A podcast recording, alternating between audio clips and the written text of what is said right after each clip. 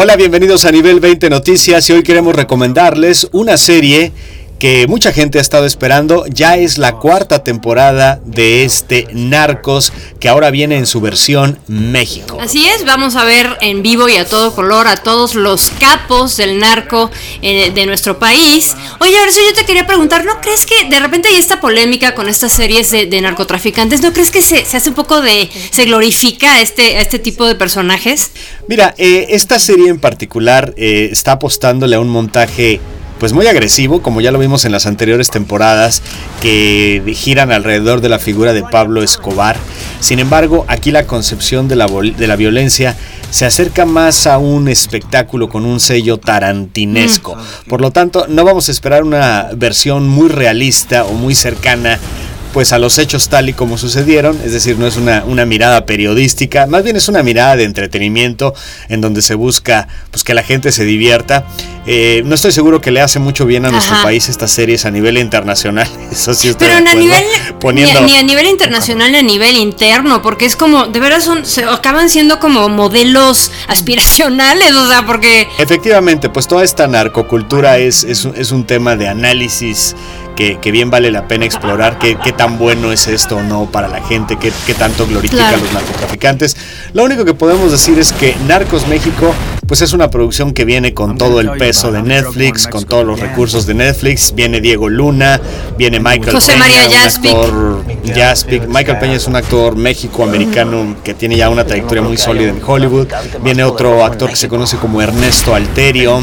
Y de lo que trata es de retratar el nacimiento del cártel de Guadalajara en los años 80, cuando Félix Gallardo toma el mando, unificando a los traficantes para construir un imperio.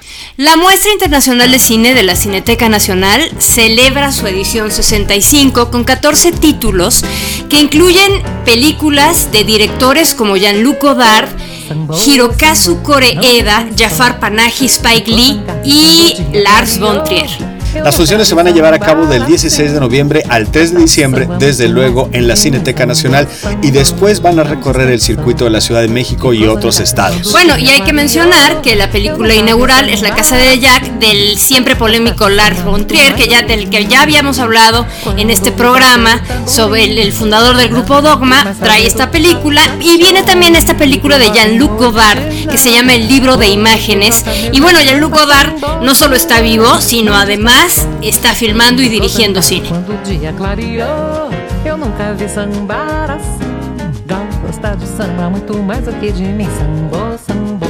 Y para los que les gustan los payasitos, pero los payasitos de categoría, ¿eh? no, no platanito y esas cosas, el Centro Cultural Helénico va a presentar el Encuentro Internacional de Clown.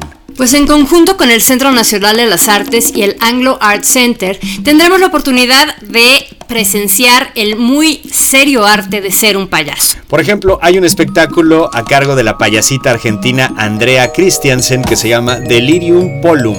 Es un espectáculo que hace a través de su personaje Pimpolina y este se presenta el sábado 17 a la una de la tarde.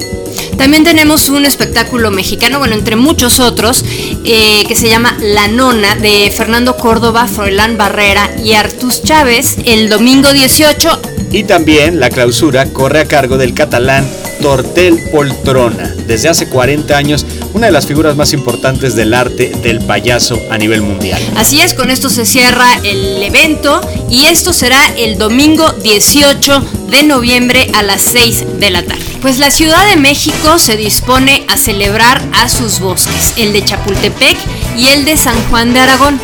Esto es a través del Festival del Bosque de Chapultepec que desde hace 15 años se realiza y bueno, va a tener eventos bien interesantes, sobre todo musicales. Va a haber un concierto a cargo de Laila Downs, también va a estar Fernando Delgadillo, exposiciones, visitas guiadas, noches de estrellas, bici escuela, largometrajes. Lo mejor de todo, además del escenario, que son bosques preciosos de nuestra Ciudad de México, pulmones de esta capital, es gratuito.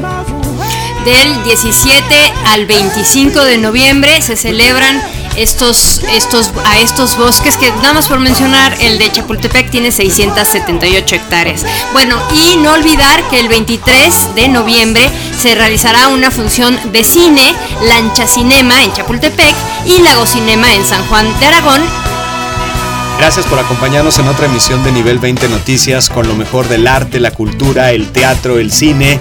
Yo soy Horacio Mancilla. Yo soy Mariana Estrada, busque nuestro podcast en iTunes y nuestro canal de YouTube Nivel 20 Noticias. Recuerden darnos like, recuerden suscribirse y recuerden poner siempre bonitos comentarios si es que este proyecto les gusta.